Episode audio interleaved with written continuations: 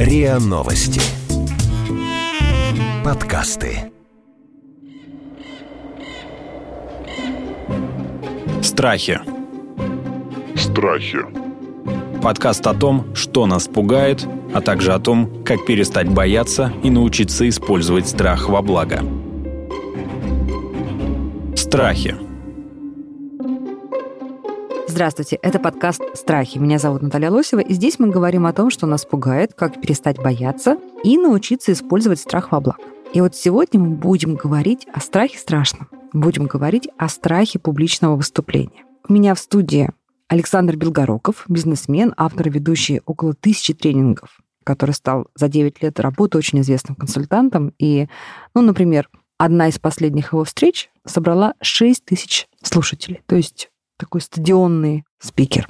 Дарья Бондаренко, она была у нас уже в гостях, клинический психолог, психотерапевт Международного института психосоматического здоровья. И в область интересов Дарьи входит как раз спектр тревожных расстройств, фобии различные, ну, в общем, все то, что нам мешает жить и существовать. И прекрасный наш гость Евгений Абрамов, который работает менеджером проектов, живет в Москве и говорит о том, что в своей жизни по ходу рабочей деятельности сталкивался с необходимостью публичных выступлений, где в зале было от 5 до 40 человек. И это доставляло ему достаточно большие сложности. Да, Женя, вы волновались? Да, да. Кладилось сердце, да. становилось плохо. Что, вы уползали, что ли, со сцены? Нет, наоборот. Это я, скажем так, начинал бояться задолго заранее, Поэтому всегда есть какое-то чувство, что а что будет там впереди, как к этому подготовиться, и начинаешь судорожно готовиться и думать, представлять и планировать этот процесс и события, которые с тобой произойдет. Как все будет плохо? Соответственно, как э, будет все плохо или умеренно, если я подготовлюсь, смогу пережить этот момент и смогу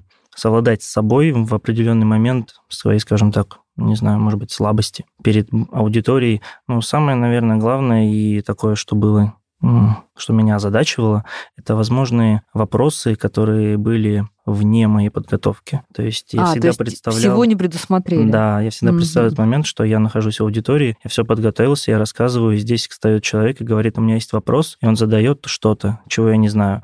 Я, соответственно, нахожусь перед аудиторией, незнакомых мне людей, они на меня смотрят, они ждут ответ, они считают меня специалистом в определенной области, которую я им докладываю. И я понимаю, что у меня нет возможности никого спросить никакой помощи, кроме себя. И на этот вопрос я должен дать ответ. Вот здесь, например, и это я, представляете, да, я, представ... я это все представляю заранее, вот, и уже начинаю как-то пытаться на этот вопрос ответить. Слушайте, вот вы сейчас очень хорошо держитесь, сидите тут с нами, с незнакомыми людьми перед микрофоном, и ничего вас не беспокоит, казалось бы. Наверное, потому что тема страх публичного выступления мне близка. А Подготовили то, что, да, всей своей жизни. А то, что я рассказывал тогда, ну, в те моменты, мне было ну, далеко от меня. Саша, а есть разница, выступаешь ты перед десятью э, людьми или перед шестью тысячами? А, есть, и когда людей много, мне нравится гораздо больше. А почему? Энергия идет какая-то от них? Дело в том, что когда ты публично выступаешь, э, важно, на чем ты фокусируешься и на ком ты фокусируешься. И с моей точки зрения, один из больших таких минусов, которые есть у моих коллег и людей, которые публично выступают, это фокусироваться на себе. То есть фокусироваться на себе означает, как я выгляжу, как я стою, какие у меня слайды, какой у меня тембр голоса. Поскольку я давно понял, что есть один единственный секрет успеха, это отказаться от себя. То есть девальвировать себя до предела. И это что иск- такое? искренне думать о том, как причинить добро максимальному количеству людей. Поскольку это такая очень правильная философия, что если ты общаешься с пятью людьми в данный момент времени, то ты можешь положительно повлиять на пять человек. Если ты общаешься с тысячей людей, то ты можешь положительно повлиять на тысячу человек, а может быть даже и больше, потому что они могут прийти домой и рассказать про то, что они почувствовали. Или отрицательные, тогда это огромная ответственность. Это огромная ответственность, но мне вообще кажется, я прошу прощения за пафосную фразу, что миром правят люди, которые не просто берут на себя ответственность, а наслаждаются этой ответственностью. Поэтому мне кажется, это огромное удовольствие выйти на сцену, взять на себя ответственность и сделать жизнь людей хоть на секундочку лучше. И то есть вот этого страха облажаться, да, ну говоря сленгом, да, что я что-то не так скажу или что-то отвечу, вот в этой концепции смирения нет получается? Нет вообще. Честно говоря, я ну, когда сюда шел, я думал, ну, зачем мне позвали? Я даже не очень понимаю, что я скажу, потому что мне изначально никогда не было публично выступать. Так это самое интересное, потому что я жду вашего диалога э, с Женей. Я думаю, что как раз, Женя, вы сможете сегодня задать те вопросы, которые, возможно, удивят Александра, но, тем не менее, он ответит. Дарья, Я тут прочитала, что этот страх, во-первых, один из самых популярных. Угу. По одной из версий, он на втором месте после страха смерти. Представляете, какое огромное количество людей боится выступления публичного, да? То есть на втором месте после страха смерти. Называется он глассофобия или глассофобия, как правильно, не знаю. До сих пор так мы не разобрались с этим. Глассофобия или пейрофобия, смотря по каким источникам ориентироваться чем природа страха? Вот мы здесь в нашем подкасте, мы всегда страх препарируем, да, угу. и тогда носителю страха становится понятно, чего он боится на самом деле. Даш, чего Евгений боится на самом деле? Глоссофобия — это разновидность э, такого более общего более общей категории страхов социофобии. И почему это такой распространенный страх? Потому что человек существо социальное, и с другими людьми мы взаимодействуем каждый день. То есть если на самолетах, там, в зависимости от профессии, мы не так часто летаем и, соответственно, страхом довольно редко сталкиваемся, то человека мы встречаем, выходя из квартиры, уже в лифте, да, на улице, на работе, в магазинах, где угодно. Поэтому этот страх такой распространенный. Александр уже подметил одну важную такую вещь. Мы можем попробовать э, здесь сейчас экспромтом провести такой анализ. Да? Ой, давайте. Потому что Евгения уже успела себе рассказать, что я так понимаю, что в своей работе вы довольно часто сейчас сталкиваетесь э, с необходимостью публичных выступлений, но при этом вы уже как-то научились с ними справляться и, в принципе, довольно неплохо это делаете. Да, я думаю, да. Угу. И вот как я услышала, на данный момент один из таких э, страхов, э, точнее аспектов страха и симптомов, с которым вы еще не научились справляться, это страх вот, что вас уличат в том, что вы чего-то не знаете, что вот вы да. стоите перед э, аудиторией, и все они думают, что вы эксперт, а у вас, возможно, появляется ощущение, что вы, и не эксперт вовсе, а самозванец какой-то, раз не можете ответить на этот вопрос. Да, да? именно так. Ну и, конечно, это сопровождается все неприятными очень эмоциями, ощущениями, что э, вы унижены, как-то опозорены, вот вас уличили в этом во всем. Все ну, правильно? Возможно, да. Ну, то есть, я не скажу, что часто в чем-то уличают, но, скажем так, представьте себе аудиторию из 10 человек, и угу. вопрос то есть они не знают ответ. Угу. То есть, по сути, вы можете сказать все, что угодно, но этот ответ, э, он будет потом использоваться. Угу. Ну, то есть... А можно, чтобы как-то вот прояснить ситуацию? Я просто не очень понимаю, о чем вы на выступлениях рассказываете, хотя бы вот примерно направление. Ну, смотрите, бывает э, несколько Можно вариантов. конкретный пример какого-то вашего выступления, чтобы мы могли его препарировать? Ну, давайте самое обычное, что может быть, с чем я сталкиваюсь, это техническая встреча по поводу проведения каких-то работ с оборудованием. Угу. Нужно принять решение. Угу. А, на такие встречи обычно приходят люди, которые принимают решения а, верхнего порядка. То есть они просто проводят, скажем так, согласование этих работ. Технических специалистов, которые конкретно выполняют работу, не привлекают к этим встречам. Потому что угу. зачем тратить время? То есть начальники приходят Да, да, по сути, угу. начальники. Но вы можете все, наверное, представить, какой вопрос может задавать начальник. Все будет хорошо или нет? Это общий вопрос, а может быть какой-то конкретный вопрос. Что случится, если или какое влияние окажет э, какая-то определенная авария если она случится. Угу. На что это повлияет? Вот. То есть ваше выступление это скорее не носит такую форму отчетности. То есть вы докладываете, в каком состоянии сейчас вот, я не знаю, находится какое-то вот. оборудование, да, что с ним Например, происходит. Да. И да? планируем с этим оборудованием что-то сделать, например, угу. завтра. Угу. И у меня будет работать с этим оборудованием порядка 10 человек. Они все что-то будут делать одновременно. Все могут допустить ошибку. У всех есть человеческий фактор. Угу. случиться может все, что угодно. И мне нужно убедить 10 э, человек в том, что все будет хорошо. Угу. Потому что, ну, вы понимаете, что в процессе, если что-то случится, я, конечно, понесу определенную ответственность, но и они понесут. Мы, получается, эту ответственность должны, скажем так, митигировать все риски, принять их и понять, что все будет хорошо, и сделать как можно больше, чтобы ничего плохого не случилось. Это первый вариант. А второй вариант, когда я перед, э, допустим, при внедрении какой-то информационной системы, э, по факту ее внедрения необходимо провести обучение пользователей. То есть есть порядка там 100 человек, они будут этой системой пользоваться, пользоваться, да. а я тот менеджер, который эту систему помогал внедрять, то есть руководил теми людьми, разработчиками, тестировщиками, которые эту систему внедряли. Угу. И мне нужно ответить на все их вопросы. То есть они эту систему никогда не видели. А они... вы-то ее знаете прекрасно же, эту систему. Да, но на не во всех рода аспектах. вопросы вы не можете ответить? А, я сейчас вам пытаюсь объяснить. Представьте себе система юридическая. Я не юрист передо мной сидят 40 юристов, Мгм. и они меня спрашивают вопрос. А, вы про механизмы, а они Конечно, про содержание. конечно. А они про сам процесс юридический. И они начинают мне терминологией А они прям спрашивать. специально вас валят, как вам кажется? Нет, нет, нет, нет. Не- То есть Они- они... не хотят вас унизить и распять. Они хотят жить хорошо. Я им хочу помочь. Но я не могу за два дня стать юристом. А почему тогда на юридические вопросы как раз вы должны отвечать? Это потому очень что понятно. система должна полностью повторять их, а, скажем так, юридическую работу и помогать им в этом. А завтра это будут какие-нибудь сантехники, Конечно, а послезавтра инженеры. Да. А давайте у Александра спросим, потому что мне кажется, что здесь есть плоскость Дарьи, да, психологическая, мы сейчас тоже будем разбирать. А, Это такое, ну, э, в долгую. А есть, наверное, э, набор каких-то вот стрессовых приемов, да, Саш? Что мы Евгению посоветуем в этой ситуации? Ну, я не знаю, там действительно бывают такие ситуации, где ты не можешь быть экспертом во всех областях. Это сто процентов.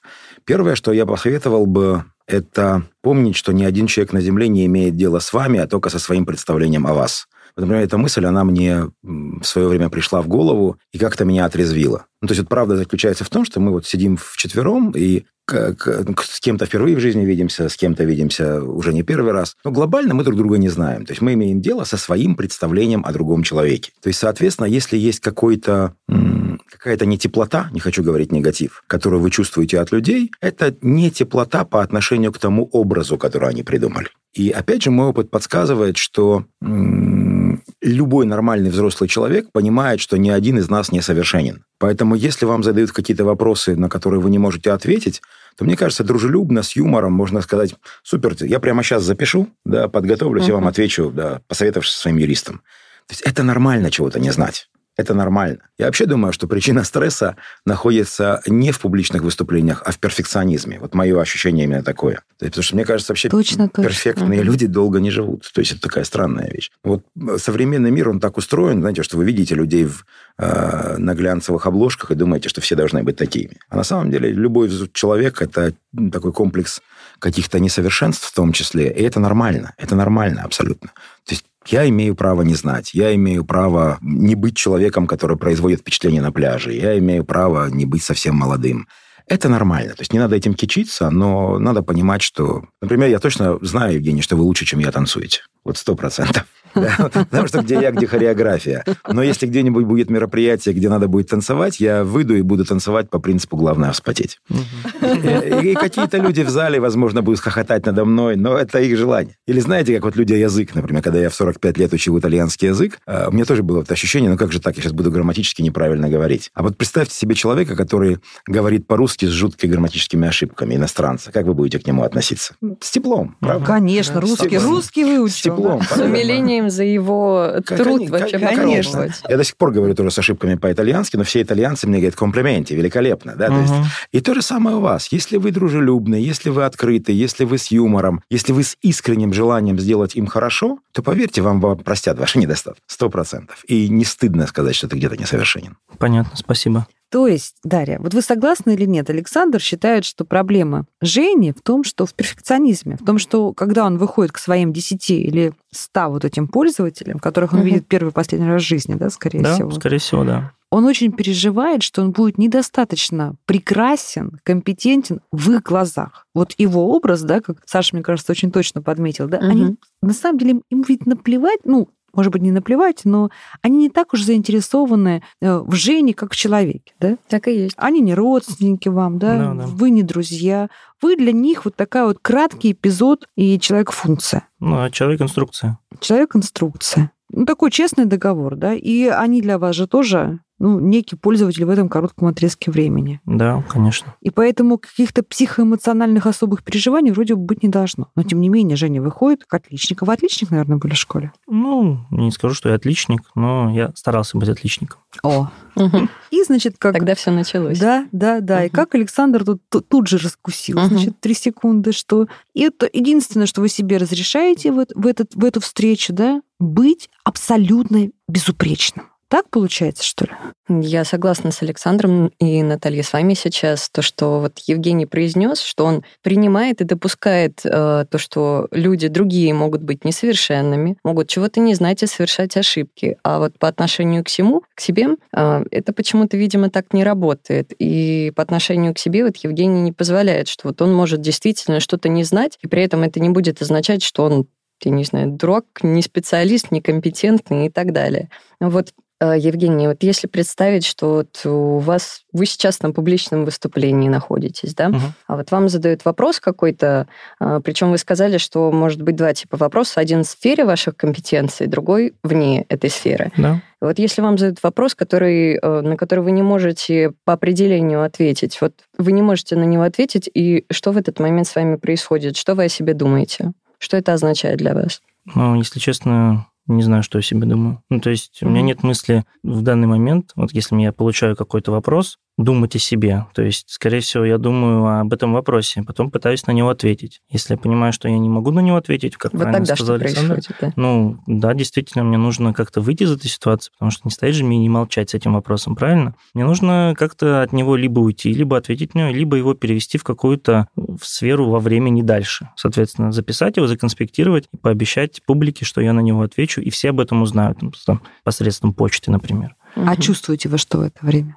Ну, я не могу сказать, что я чувствую какое-то унижение или колкость в том, что я чего-то не знаю. То есть все, не, все негативные эмоции у вас как бы до выступления происходят? Ну, да, да. Вот То есть потом уже прыгнули, прям, уже можно да, плыть да, куда это угодно. Это как прыжок с пятиметровой вышки в воду. Ты смотришь как бы сверху и страшно.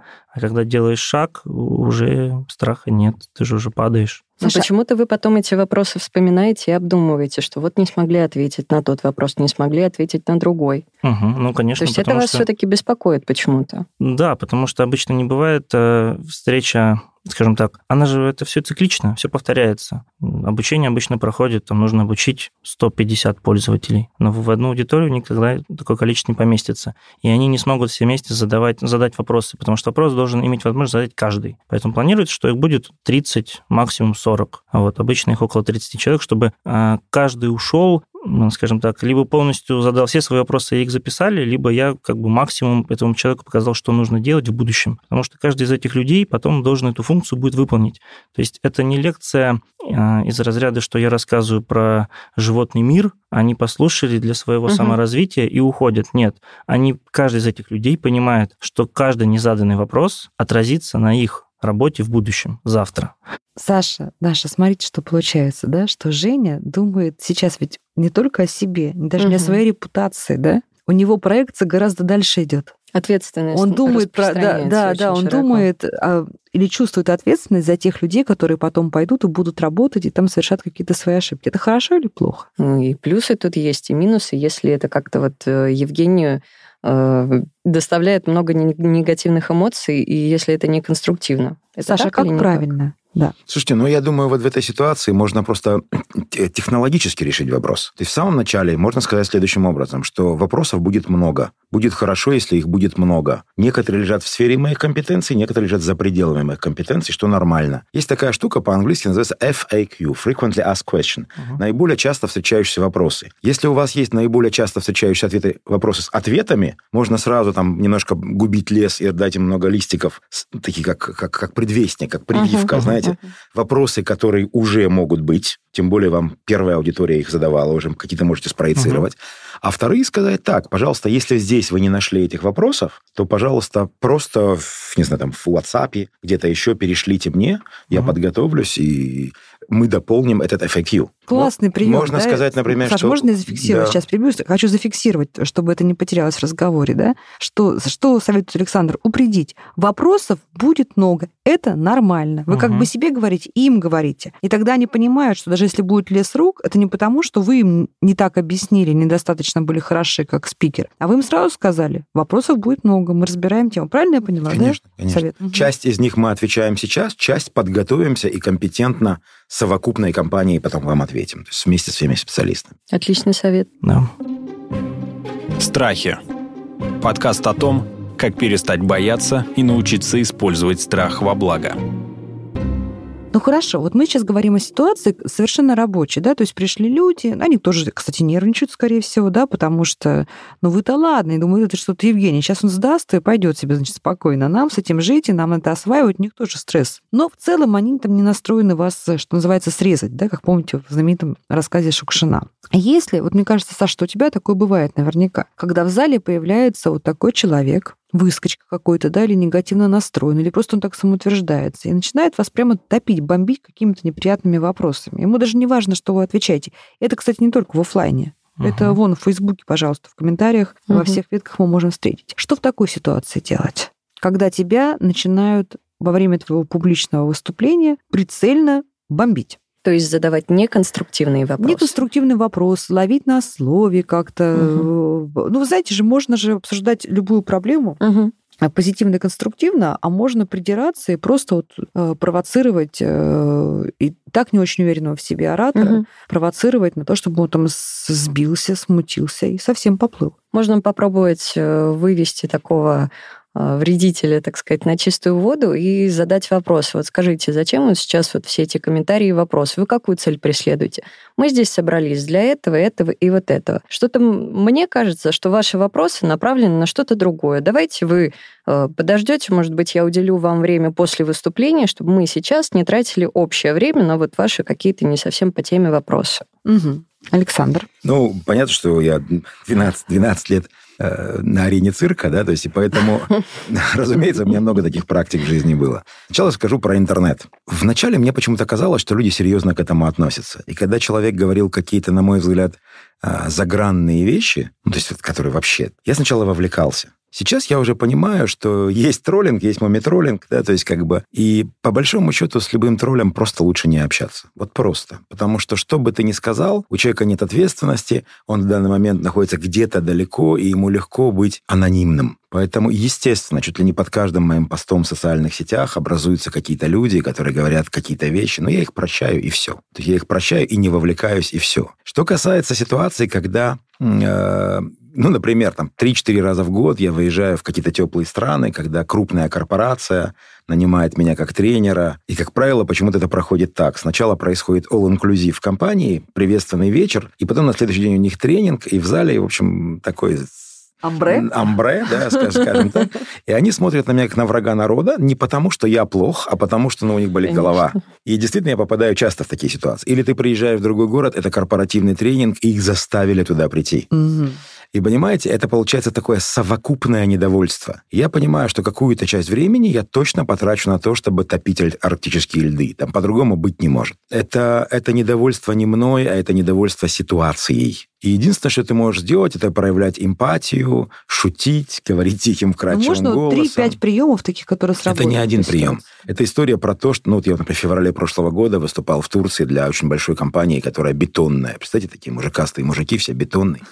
Вот, и э, я просто говорю, ребят, ну, я отдаю себе отчет в том, что вот у вас вчера, вам вчера было весело, вы стукнули с размаху по клавишам жизни. Ну, так, такой жанр. Я так же, как и здесь, как, как и вы здесь. Поэтому тоже давай, на работе. Тоже на работе. Давайте я просто какие-то не очень важные вещи скажу, пока не откроют All Inclusive в 11 утра. А потом мы вернемся уже бодрые и веселые и будем говорить по делу. Если ты показываешь себя как месседж Акелла, мы с тобой одной крови, мы понимаем, что я не яйцеголовый маркетолог, который грузит тебя изо всех сил, я тоже живой человек. Но это вызывает эмпатию. А, но есть люди, когда вроде все хорошо, и они начинают тебя тестировать. Это какой-то жанр у людей, опять же. То есть, ну, они могут быть вообще прекрасными на самом деле. Да знаете, на что похоже? Э, вот э, обращали внимание, когда человек едет в, в пробке, и там кто-то его подрезает, то считается, что чуть ли не автоматически надо этому человеку нагрубить. Ну, там, куда едешь, ну, и самое ну, Симметричный ответ, конечно. Ну, да, но Вроде как.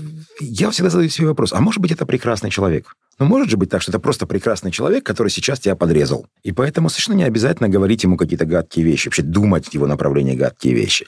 Вначале, когда я начинал публично выступать, и такие люди были, которые с подковыками, которые что-то такое, мне казалось, что я должен их уесть. Я должен быть э, безупречным, я должен сказать им какую-то остроту, я должен проявить чудеса изобретательности. А сейчас я думаю, что это класс, классные люди, может быть, с какими-то психологическими проблемами, может, они встали не с той ноги, может, это чувство юмора у них такое. И э, я просто стараюсь перевести все в шутку, и, может быть, на первой же кофе-паузе спросить, слушай, давай поговорим, как-то я могу быть тебе полезен или нет, давай я тебе отдельно отдельно отвечу на эти вопросы.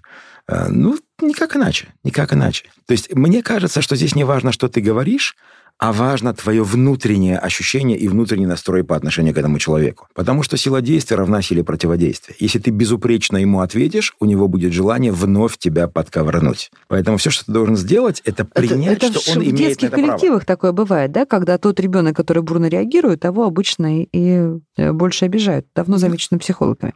А можно я сейчас вам троим буду в разные ситуации рассказывать, а вы мне будете, включая Евгения, конечно, Мгм. рассказывать, как правильно реагировать. Ну вот очень частый страх э, публичных выступлений у молодых начальников. Да, ты молодой начальник, только что все были равны, сегодня ты главнее, и вот тебе завтра нужно выйти уже, и не как вот человек там из курилки, в кафешку мы вместе ходили, там в боулинг играли. А сейчас ты начальник, и ты должен там выступить с какой-то там, с какими-то заданиями, дать какие-то поручения, вдохновить на что-то. И ты страшно боишься, потому что ты молодой начальник, а эти люди, возможно, даже старше тебя. И ты вчера был равный, а сегодня ты выше. Жень, вот что бы вы в такой ситуации сделали? Как бы вы себя настраивали на такое выступление? Ну, настраивал только с точки зрения понимания, чего от меня ждут. И, соответственно, не снизу и сверху. Тот же тоже молодой начальник, он же не на- на- начальник на самом верху, правильно?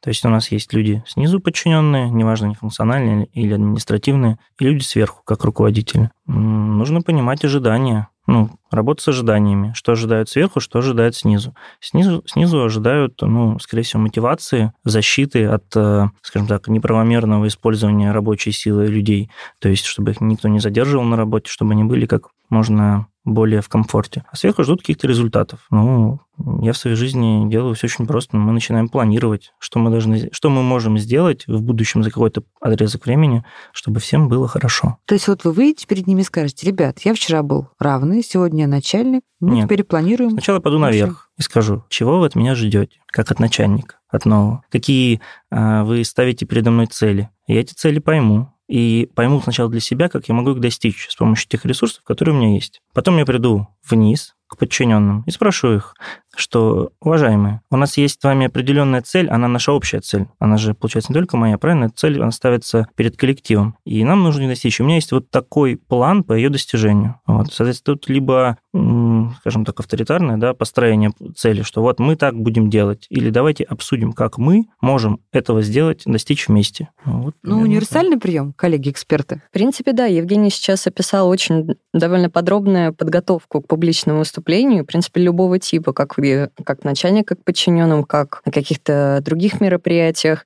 То есть ты действительно определяешь э, цель своего выступления, что ты хочешь людям сообщить или как на них повлиять. Ты э, изучаешь тему, которую хочешь обсуждать или о которой поведать, э, прорабатываешь, репетируешь свое выступление. Если страх все-таки он довольно сильный, не как в случае Евгения, то что я понимаю, он, конечно, переживает, волнуется перед такими событиями, но на самом выступлении этот страх, он ему не мешает. То есть э, он вас не э, как-то вы не замираете на сцене, там, у вас не пересыхает горло, нет каких-то ощущений там потливости. Окей, тогда нам снова... Все верно. Да, да, у нас снова легкий случай фобии, если это Мы вообще фобией говорим можно назвать, про, да. про тяжелое. Это скорее такая рефлексия, да, Мгм. такая глубокая. Да. Александр, как правильно подготовиться к тому, чтобы себя презентовать публично перед новым коллективом? Не одноразовым, как мы разбирали в самом начале, да, а с теми, с кем долгосрочные отношения строить. Сейчас попробую сказать одну вещь, которая на первый взгляд не очевидна, но э, я в ней абсолютно уверен. Помните, я сказал, что люди имеют дело не с вами, а со своим представлением о Мгм. вас. Но если мы попробуем дефрагментировать, то есть разобрать по косточкам, из чего складывается это первое впечатление, ну и потом в динамике в представление о вас, то мой ответ выглядит следующим образом. Что если взять за 100% вот восприятие одного человека другим человеком, то мы увидим, что лишь 10% важности – это то, что он говорит. 30% важности – это как он говорит, то, что мы называем невербальной коммуникацией. А 60% важности – кто говорит, образ, да, кто говорит. И когда люди готовятся к публичным выступлениям, они думают, что скажу, что скажу, что скажу, что скажу. Почти не важно, что ты скажешь. Парадокс вот в этом. Почти не важно, что ты скажешь. Гораздо важнее, в 3-4 раза важнее, а, как ты это скажешь. Скажешь с юмором, скажешь на отшибись, скажешь со страстью, скажешь с придыханием, скажешь с пафосом, скажешь с энтузиазмом. Будет ли твой голос модулировать? Или ты будешь исполнять э, уставшего на пенсии профессора? Или ты будешь как маленькая девочка, которая стоит на табуретке, у нее такие ромашки из башки и бантики. Ну как да? же всему этому научиться? Вот, Сразу. а, а, вот, я просто говорю, что невербалка, она гораздо, гораздо более важна, гораздо более важна. И, наконец, самое важное – это кто говорит. То есть я всегда говорю, ну, я веду вот тренинги сам, как называется сцена, публичные выступления. Я говорю о том, что когда ты выходишь на сцену, первый вопрос, который нужно себе задать, кто я сейчас в его глазах? То есть почему? М. Потому что если ты в его глазах кто-то недостойный, то что бы ты ни говорил, в зале будут люди, которые, если они тактичные, скажут «не верю» и будут сидеть в своем мобильном телефоне, а если они бестактные, они будут тебе грубить. Если они поймут, что вся твоя невербалка – это невербалка человека, которому заплатили деньги, или он подчиненный, и он просто исполняет номер, то они будут либо в мобильном телефоне, либо будут тебе грубить. А вопрос должен быть такой, кто ты сейчас для них? И дальше начинаются очень интересные вещи. Я сначала думал по молодости лет, что люди будут всерьез о тебе думать. Но парадокс заключается в том, что люди настолько заняты собой, что им глобально нет дела до тебя. И в лучшем случае, что тебе светит, это они, думая о тебе, тебя упростят. Или, как я говорю, придумают тебе хэштеги. Понимаете, вот мы смотрим на человека и говорим там, а, это бомж. И никто же не думает, что это человек, который там получил хорошее образование, в прошлом он был профессором, а потом Господь отпустил его в вожжи, а мои пока еще не отпустил, а вот он бомжара проклятый. Понимаете, это интересная штука. Мы присвоили ему тавро. Или, например, вот я познакомился с Евгением и с Дарьей да, вот в этой студии. Вот пришла Дарья, села и сказала там «Тавро». Красивая девушка. Потом «Тавро». А, еще и психолог. Ну, ужасное сочетание, на мой взгляд. Но, тем не менее, в шутку ужасное сочетание. Потом пришел Евгений. Очаровательный парень, на мой взгляд. Там, да, там, мне показалось, больше уверен в себе, чем говорит о том, что не уверен в себе. Но это же все картинки, я не знаю. людей. Ярлыки. Ярлыки, абсолютно верно.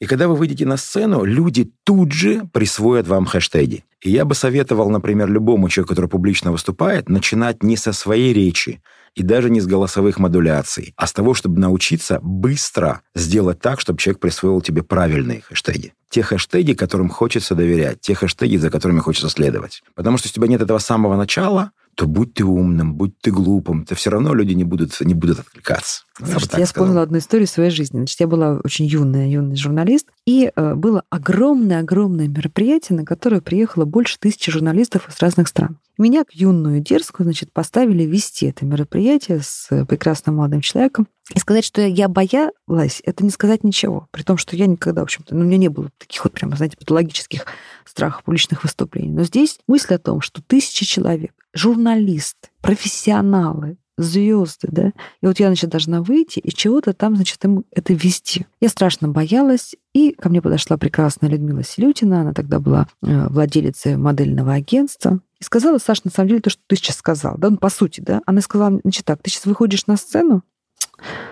встаешь на краю сцены, голова поднята, плечи развернуты, и просто не менее семи секунд величественно, с улыбкой оглядываешь зал. Я сначала думала, что это такой психологический прием для меня самой. А на самом деле сейчас, Саша, ты наконец-то мне сформулировал, да? Я за эти 7 секунд создала образ, что это стоит не там сопливая 24-летняя девочка, а стоит такая королевна, да, которая, конечно же, не была. Я была репортером в рваных джинсах. Но это стояла королева, потому что мне э, наставница помогла себя презентовать. И после этого уже и зал схватил меня, и видно, я какую-то энергетику получила, потому что действительно это было очень неплохо потом.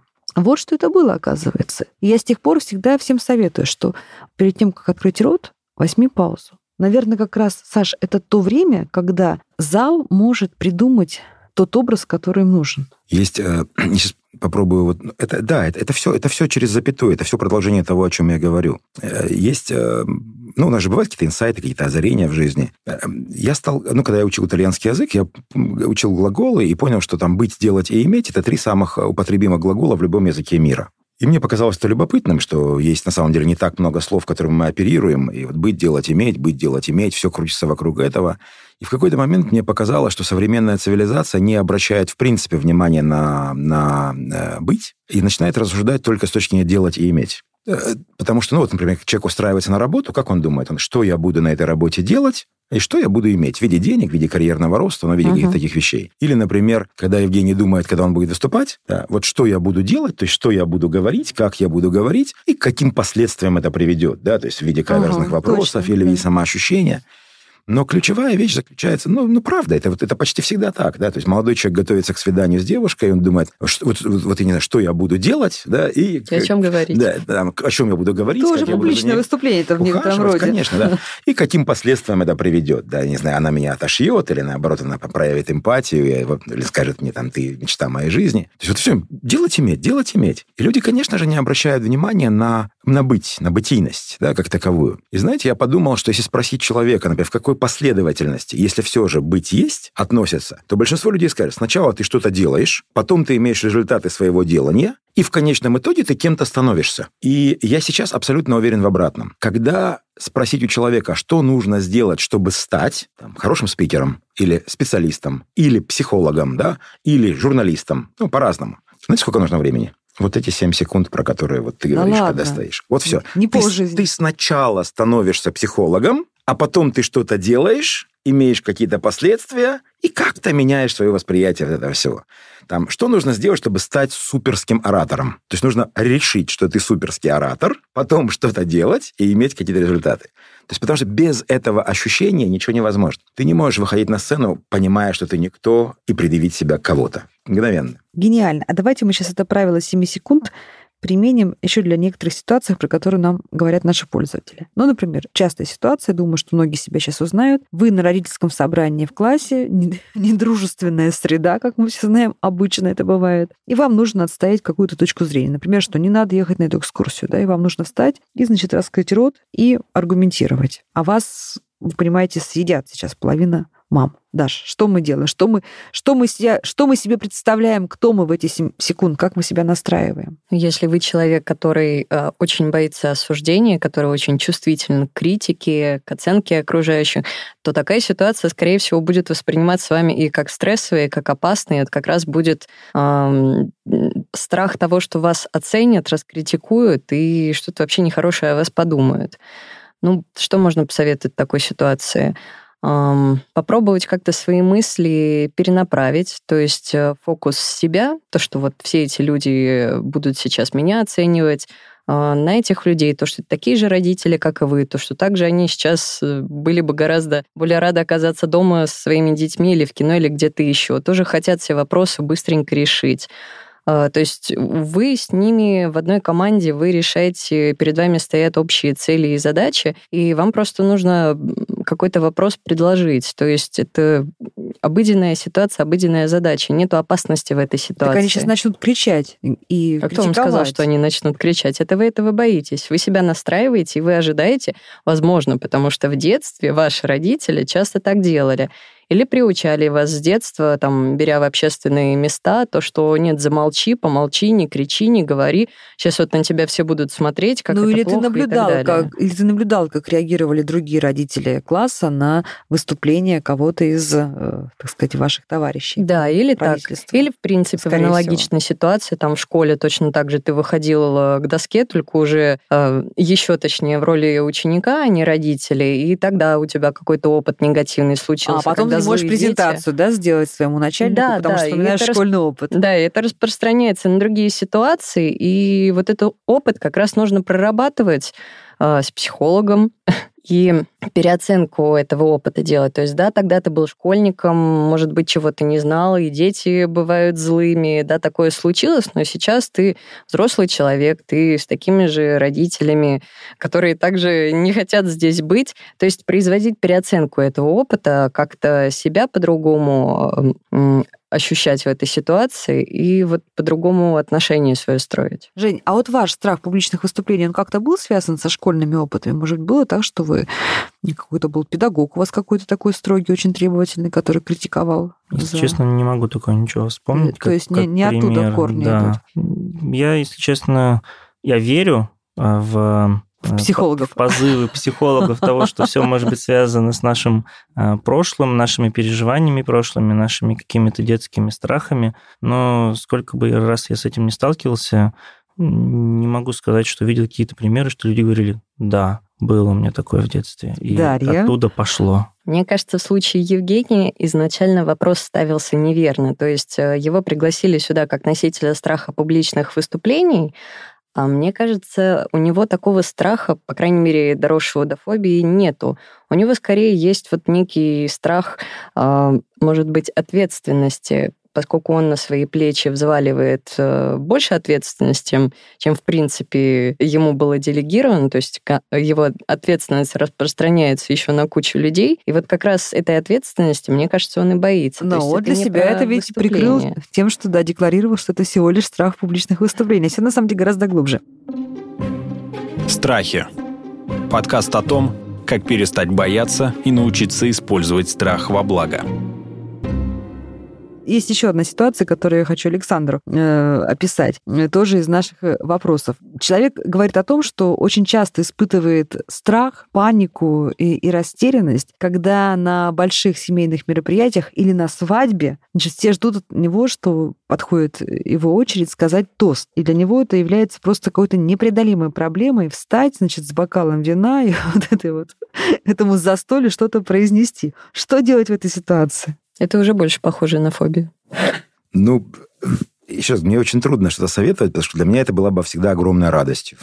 Говорить тост – это огромная радость. Я вообще, честно говоря, когда веду мастер-классы и выступаю на бизнес-форумах, сам для себя решил, что то, что я делаю, называется застолье без алкоголя.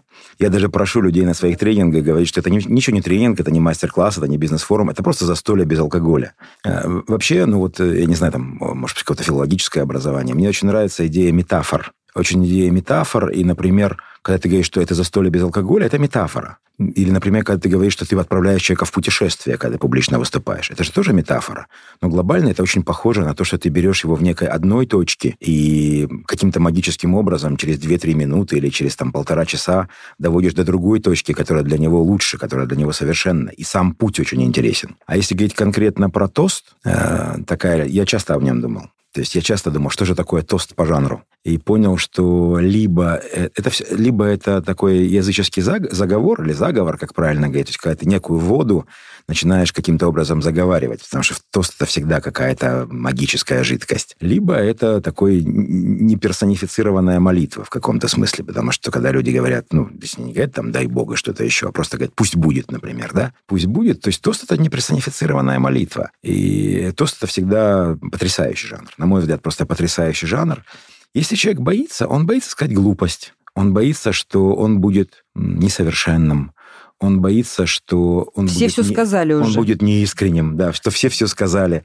Но парадокс заключается в том, что если у тебя что-то здесь есть, да, то это всегда огромная радость. Есть смысл попробовать переключить страх на радость. Вот, вот это то, что я хотел сказать безотносительно этой ситуации. Ух. Если задуматься, страх – это очень классное топливо. Ну, объективно, это же классное топливо. Э, я вот, поскольку никогда не боялся публичных выступлений, я думал, вот же я боялся вообще на самом деле. Я вспомнил, что вот в девятом классе у меня была девочка в параллели, да, которая, я вот пропал, как прошлогодняя кукуруза. Мне кажется, все мои грезы были на, на, на ее тему, да, там. В... И вот я помню, объявили такую всешкольную дискотеку, и я репетировал, наверное, недели две, как я к ней подойду и что я ей скажу, но когда наступила эта дискотека, я помню, что реальность очень сильно отличалась от э, моих действий. Я э, стоял, стоял, э, бледнел, краснел, и Почему-то я понял, что я не подошел, и случилась очень интересная вещь. У меня, видимо, вот Дарья, как психолог знает, у меня выбило пробки, и я ее разлюбил одно, вот в одночасье, в односекунде, потому что я понял, что, ну, типа, а, не больно-то и хотелось. И вот с тех пор, например, если задуматься, вот э, вопрос про детство, я часто думаю, что этот момент, он был такой важный в моей жизни, и я как-то потихонечку-потихонечку уже во взрослом состоянии понял, что пусть несовершенно, а, пусть не идеально, да, но ты сделаешь то, что ты хотел, чем ты лишишься того, чего ты хотел. Поэтому страх поменять на радость, это, мне кажется, вот универсальный ответ. Ты, это... до, ты должен насладиться этим, ты должен насладиться этим удовольствием, да.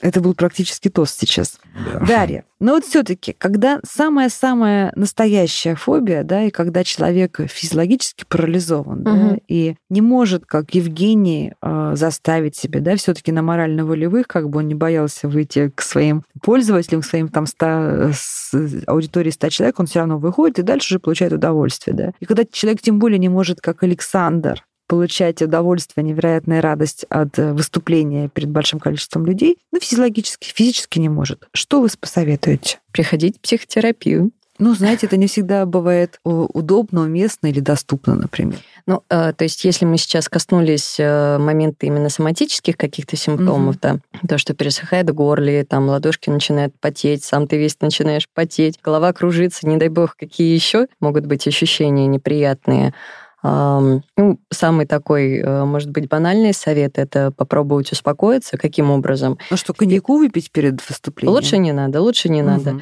То есть это, а. этот совет мы уже сразу отметаем, да? Никакого да. алкоголя, пожалуйста. Да, да. А, самое простое, с чего стоит начать, это сфокусироваться на своем дыхании. То есть глубокое дыхание по 4-5 секунд вдох, 4-5 секунд выдох. В этот момент вы фокусируетесь только на своем дыхании и э, переносите фокус внимания со своих вот мыслей, страшных ожиданий, что сейчас будет происходить, как вас будут там, подвергать каким пыткам и так далее. Вы просто фокусируетесь на вот этом спокойном, успокаивающем дыхании. Потом э, вот также с психологом или можно самостоятельно э, начать практиковать такие техники э, прогрессивной мышечной релаксации. То есть э, в момент стресса что с нами происходит? А, наши мышцы сокращают, то есть мы э, напрягаемся как в ментальном, так и в физическом смысле, и из-за этого тоже из-за этого, в принципе, все соматические неприятные ощущения и возникают. И для того, чтобы как-то помочь себе расслабиться, если волевым усилием это не получается сделать, а, мы делаем это искусственным образом. То есть, э, если вы чувствуете, что там, выступление через 10-15 минут, а вы уже почувствовали, как все заледенело, все напряглось. А вот на эти 10 минут отойдите куда-нибудь, присядьте, вот начните следить за своим дыханием глубоким и искусственно вот э, каждую там группу мышц, руки, ноги, лицо, там туловище мышцу сначала напрягайте, держите ее в сокращенном, таком очень напряженном состоянии несколько секунд и расслабляйте. И насколько позволяет времени, по несколько раз каждую группу мышц так делайте, проходясь по всему телу. Таким образом, а, почему это работает? Потому что когда мы мышцу сокращаем, когда после сокращения физиологически приходит э, расслабление следом. То есть хотите вы не хотите, мышца расслабляется после этого. И когда вы проходите так по всему телу, вы, во-первых, э, и себя приучаете как бы больше прислушиваться, чувствовать свои мышцы, что с ними происходит, они расслаблены или они напряжены. Учитесь контролировать этот процесс. И вот искусственным э, способом в том числе вызываете расслабление тела, там, мышц шеи, лица и так далее. Это такие моменты, как можно прорабатывать соматические симптомы. В остальном, в принципе, вот э, Евгений уже поделился, и Александр тоже своими способами подготовки к выступлениями. Да, проработка. Э, если вот сильный страх сковывает, то можно моделировать ситуацию публичных выступлений, либо при работе с психологом, либо обратившись там к кому-то из своих друзей, попросить тебя послушать, порепетировать, там, может быть, записать там на диктофон или на видео, посмотреть, а, отработать э, не только, подготовить не только текст выступления, вот как Александр отмечал, важно действительно невербалика, а посмотреть там, как ты себя невербально проявляешь. Может, ты, если стоишь как истукан, попробовать перед зеркалом порепетировать, тоже руками подвигать, поулыбаться банально. И юмор, конечно, юмор тоже а, одно из главных оружий. То есть которые... загадывать шутки какие-то. Шутки, возможно. Может быть, это такой немножко читерский способ, но если ты совершенно вот чувствуешь, что не справляешься, вот э, страх парализует, а выступать надо, и действительно убежать со сцены никто не даст, можно вот таким, к такому способу прибегнуть, вот просто признаться то, что я тут, конечно, волнуюсь, да, но постараюсь сейчас вот что-то давайте с вами пошутим, как-то признаться в том, что вы волнуетесь, и тем самым вот снять как раз этот и груз мне кажется, это ужасно обаятельно, когда человек признается, что да, он волнуется становится, да? Саш, твои, твои советы а, какие? Да, может, не психологические, а какие-то такие вот бытовые. Угу. Я, я думаю, что вот сейчас я стал думать, а что мне помогает это делать? Во-первых, э, ну, у меня есть стопроцентное ощущение, но оно мое личное, что все равны перед Богом. То есть оно такое... У меня не иерархическое мышление. То есть хотите верьте, хотите нет, я там могу с, с таксистом, с олигархом, с бомжом, с кем угодно общаться абсолютно одинаково. И это означает, что я и не выше, и не ниже тех людей, которые в аудитории. Вот мне это очень помогает. Вот это равенство абсолютное. Второе, что мне очень помогает, это э, девальвация переживаний. То есть девальвация переживаний, это означает, что ну, хорошо, кто-то будет про тебя плохо думать. И что? Ну, сахар белый, гуси дома, солнце светит, дети живы, здоровы. То есть, ну, это не, сам, не самое страшное. То есть, понравиться клиенту – это ну, не самое важное, что есть в жизни. А вот. руководителю, например? Это и руководителю не самое тебе жить долго? Там? Вот. Это второе. Девальвация переживаний. Вот это вот вторая важная вещь, которая у меня есть. Третье, что мне очень помогает, это э, убрать вектор с себя на людей. Ну, то есть, правда, то есть ты должен выходить в зал с абсолютным ощущением, что э, надо сделать им лучше. Вот М. если ты будешь вот весь свой мозг, все свое естество направлять на то, что как бы сделать им хорошо. Это вот даже, вот смотрите, вот там Даша сказала про шутку. Это правда. Ты должен думать не как бы мне отлично пошутить, Мгм. а как бы вызвать в них улыбку. Мгм. Это же, ну, М. раз... Тоже а- расслабить. Конечно, это же огромная разница. Это э, история не про то, как бы мне сделать супердизайнерский слайд, а это как бы сделать так, чтобы им было удобнее воспринять информацию. Ну, то есть вот, вот это смещение вектора с себя на, на, на них, оно очень здорово помогает. Очень здорово помогает. Плюс, конечно, мне кажется, разумно пройти какие-то курсы актерского мастерства. То есть моя мама была, там, царство небесное, театральным критиком, я с, ну, там, с шести лет по- ну, сзади театра себя чувствовал Мгм. естественным образом. Поэтому, ну, есть смысл пройти какие-то курсы актерского мастерства, и это дает ощущение, что это игра. Это все игра. Почему? Потому что когда человек собирается, ну, там, а, мышцы, расслабленность, напряженность не моя сильная сторона, но если он вот так вот собран, да, и он очень напряжен, то, конечно, это будет передаваться воздушно-капельным путем.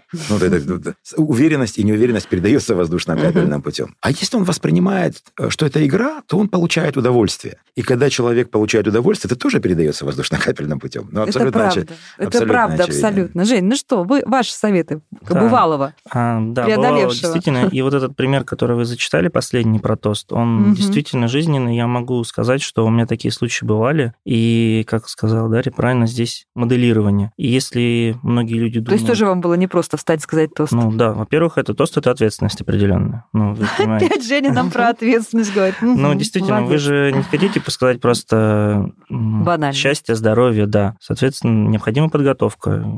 Я говорил тосты, говорил длинные, короткие, интересные, смешные и грустные в том числе. Каждый тост несет какую-то определенную цель. Вот, поэтому, да, действительно, я готовился заранее, я писал текст, или я просто прорабатывал его в своей голове, я хватался за какие-то тезисы. И вот кажется, что сложно встать и начать говорить, но если мы смоделируем ситуацию до мелочей, то тут можно это принимать этот э, пример, этот совет, э, и как говорить тост, и как познакомиться с девушкой, и как начать с ней разговор, и как вообще говорить с одним человеком или с множеством. Ведь э, заблуждение в том, что событий вариативность событий очень большая. Это не так.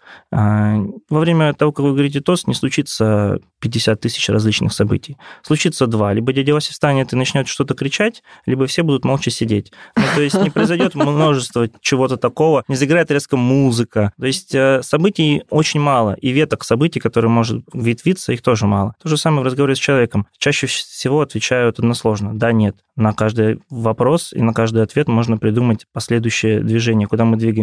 Можно задать тематику определенную. А, Вот. При этом, ну, вы, наверное, уже знаете, да, чем я занимался последние 10 минут.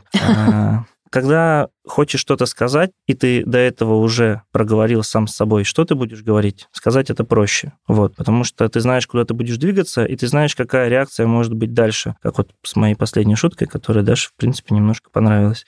Вот, поэтому я думаю, что планирование, моделирование и движение по определенному пути, который ты себе проложил, оно может позволить снять определенную, скажем так, кованность и по этому пути пройти. А потом просто закончить. И вот то, что сказал Александр, э, движение я вот сейчас не могу это вспомнить фразу, то, что наступает в конце определенное облегчение. Ну, то есть ты вроде сделал все, что хотел, и сам собой доволен. Вот, Я ужасно довольна нашим сегодняшним разговором. И Женя нам показывает такой жизнеутверждающий пример отрефлексированного и преодоленного страха, да? Может быть, он не был фобическим, но это был все равно преодоленный страх. Я хочу признаться, что я тоже, несмотря на то, что я модерирую большие какие-то события и журналисты, что-то веду, я тоже всегда боюсь публичных выступлений, да.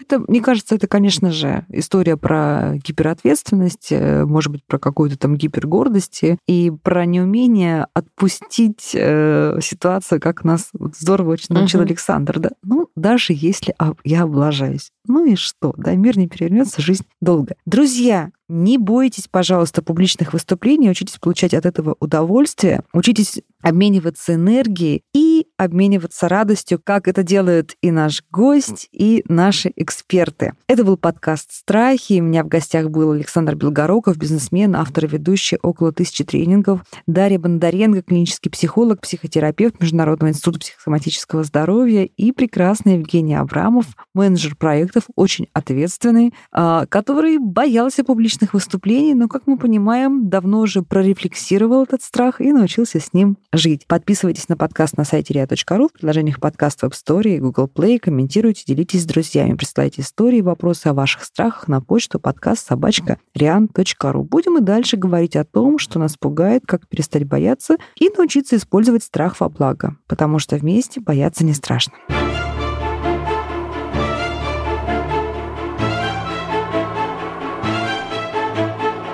А что ты делаешь? Боюсь. Бояться вместе.